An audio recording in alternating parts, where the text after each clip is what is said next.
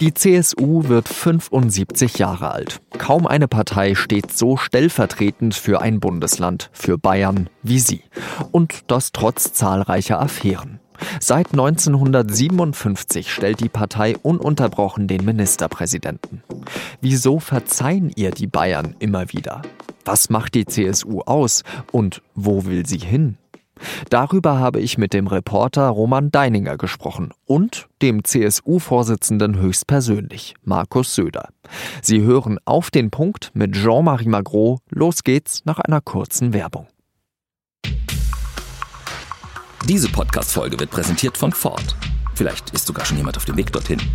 Bei Ford dreht sich gerade alles um das Thema Wirtschaftlichkeit. Während der Gewerbewochen profitieren jetzt Geschäftskunden besonders von Top-Konditionen. Es gibt viel zu entdecken. Mehr unter www.ford.de/slash Gewerbewochen. Markus Söder sitzt an einem langen Glastisch in einem riesigen Konferenzraum in der Bayerischen Staatskanzlei. Aus diesem Raum hat man einen schönen Blick in den Münchner Hofgarten. Söder kommt gerade aus einer Besprechung. Zwei Pressesprecher haben neben uns Platz genommen. Eigentlich hätte es in diesen Tagen große Feierlichkeiten geben sollen. Immerhin wird auch die CSU nicht jeden Tag 75. Aber wegen Corona geht es nicht. Die CSU hat in den letzten Jahren etwas Außergewöhnliches geschafft. Für Menschen außerhalb Bayerns stehen vielleicht drei Sachen stellvertretend für Bayern, nämlich der FC Bayern, das Oktoberfest und selbstverständlich die CSU.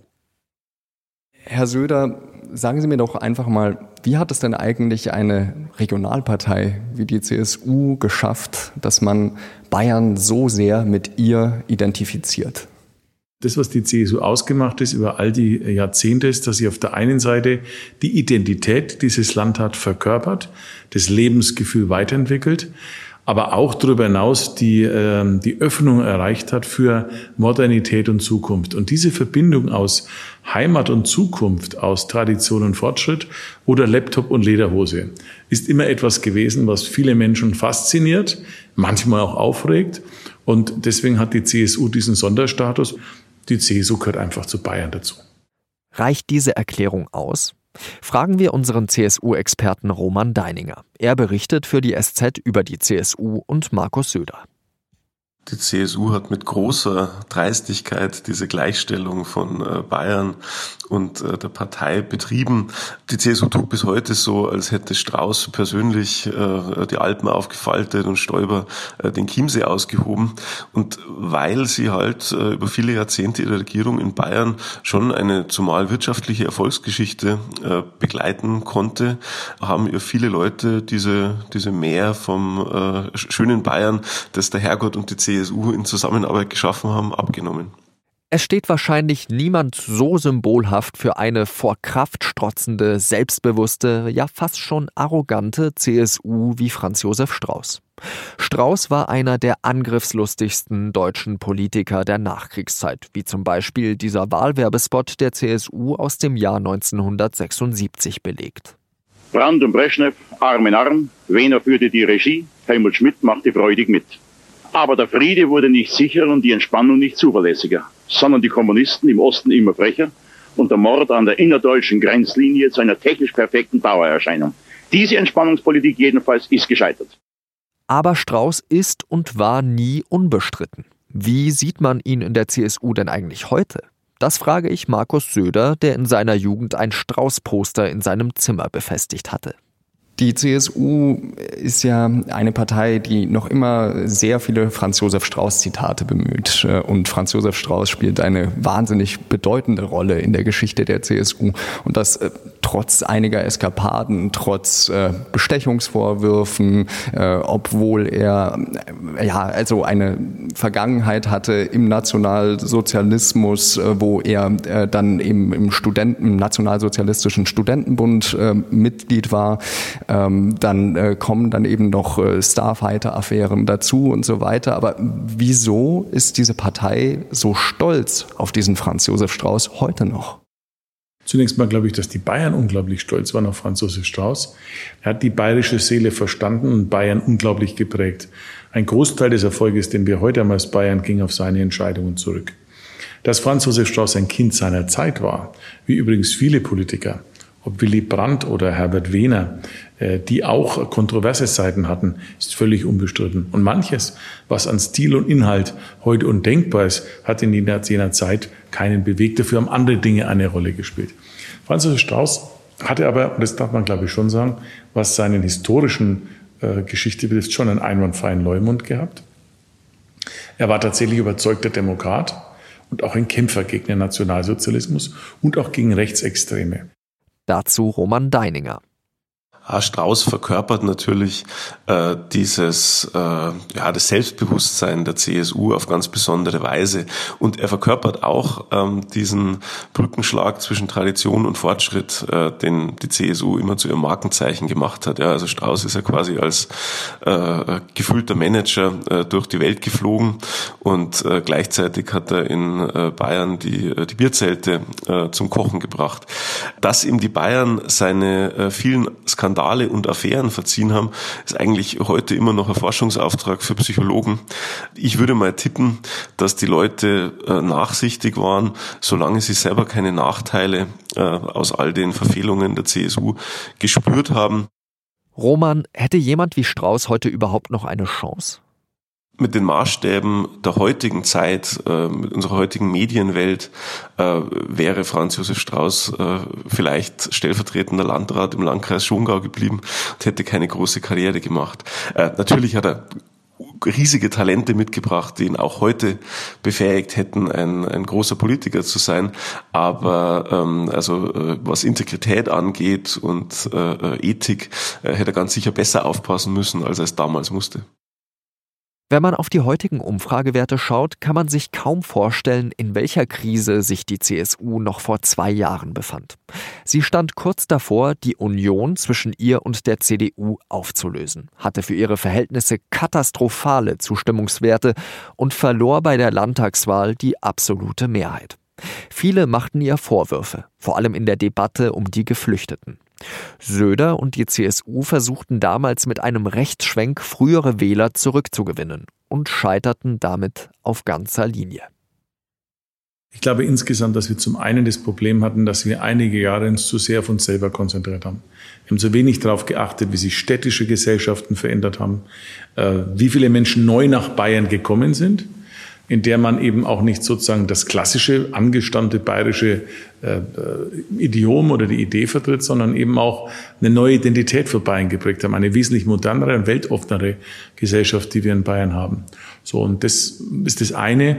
Und das zweite, auch der Streit nicht nur intern, sondern der Streit mit der CDU hat sehr viel Kraft und vielleicht auch Fantasie gekostet, die dazu geführt hat, dass man sich sehr verengt hat in bestimmte Bereiche.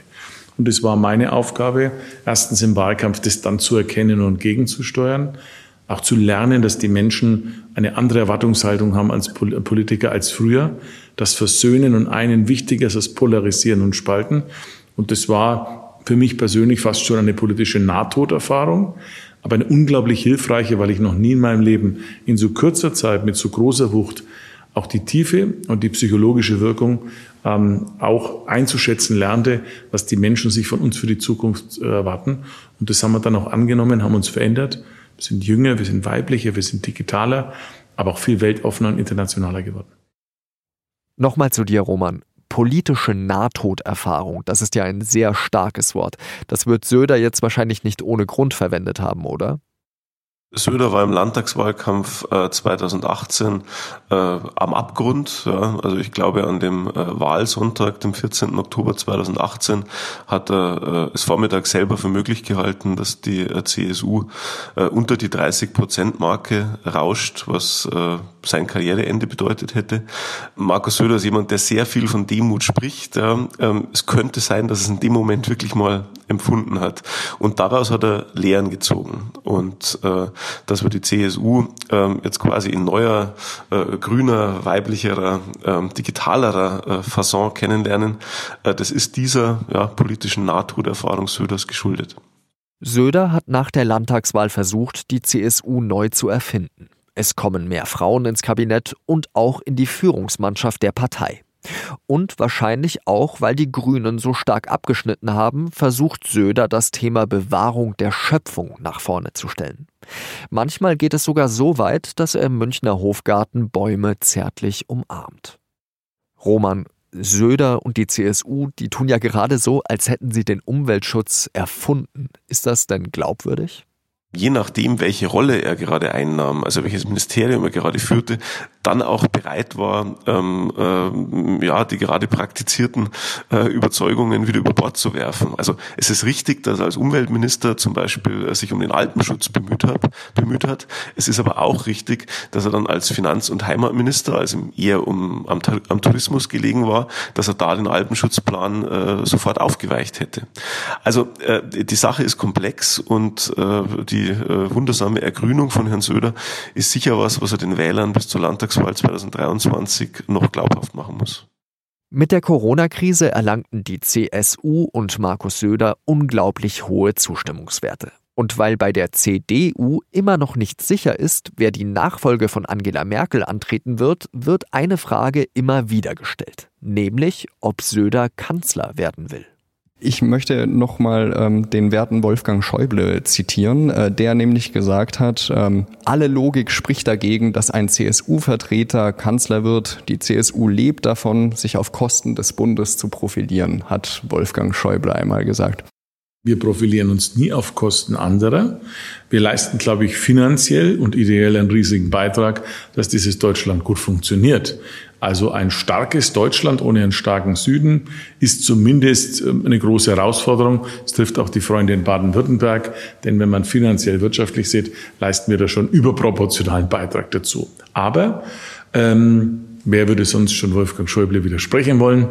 Ähm, und ähm, ich habe ja immer gesagt, wo mein Platz ist, das weiß ich. Der ist hier in Bayern, auch in diesem Gespräch.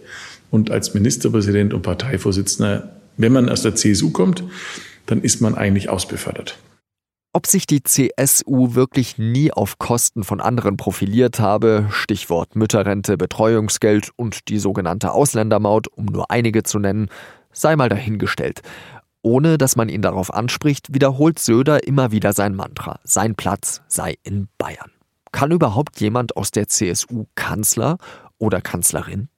Die CDU ist die eindeutig größere Partei und es macht deswegen zunächst mal rein arithmetisch eher mehr Sinn, dass die CDU äh, das macht. Die CSU ist in Bayern stark und da kennen wir jeden, jede Ortschaft, jeden Hügel, jeden Fluss.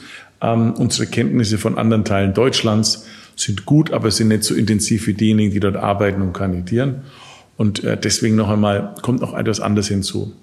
Und es geht zum Ausgangspunkt der Frage zurück. Bayern ist für viele Deutschland ein, ein Ort der Faszination, auch der Schönheit.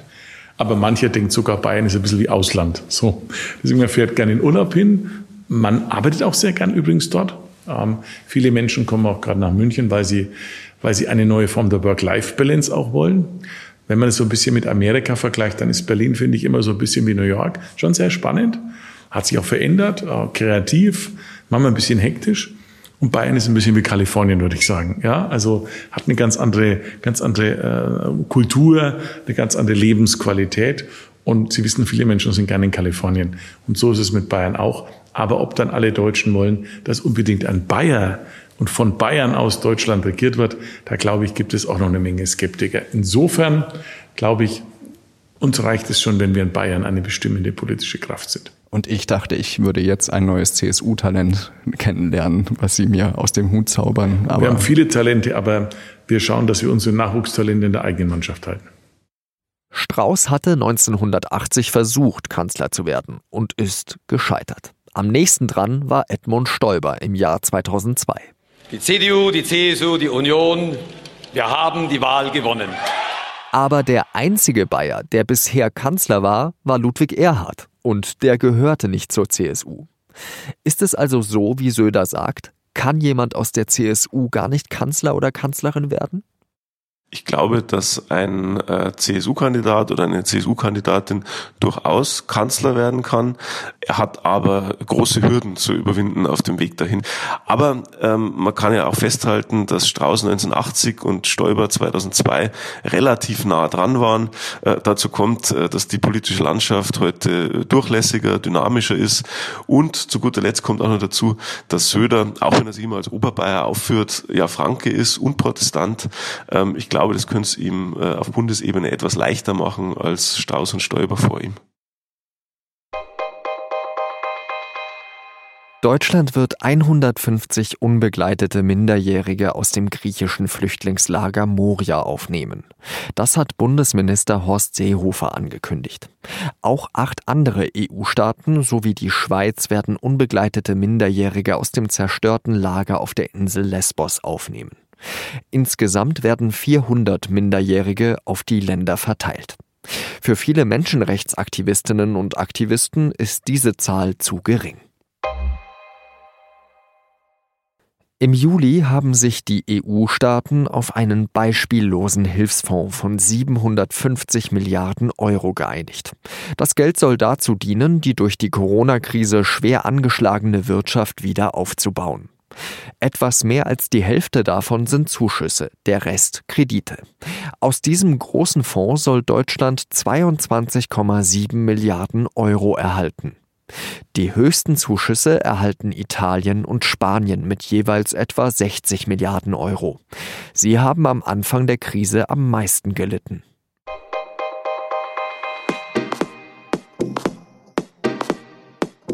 Vielen Dank wie jedes Mal, dass Sie zugehört haben. Wenn Sie Fragen oder Anregungen haben, dann schreiben Sie uns bitte eine Mail an podcast.sz.de.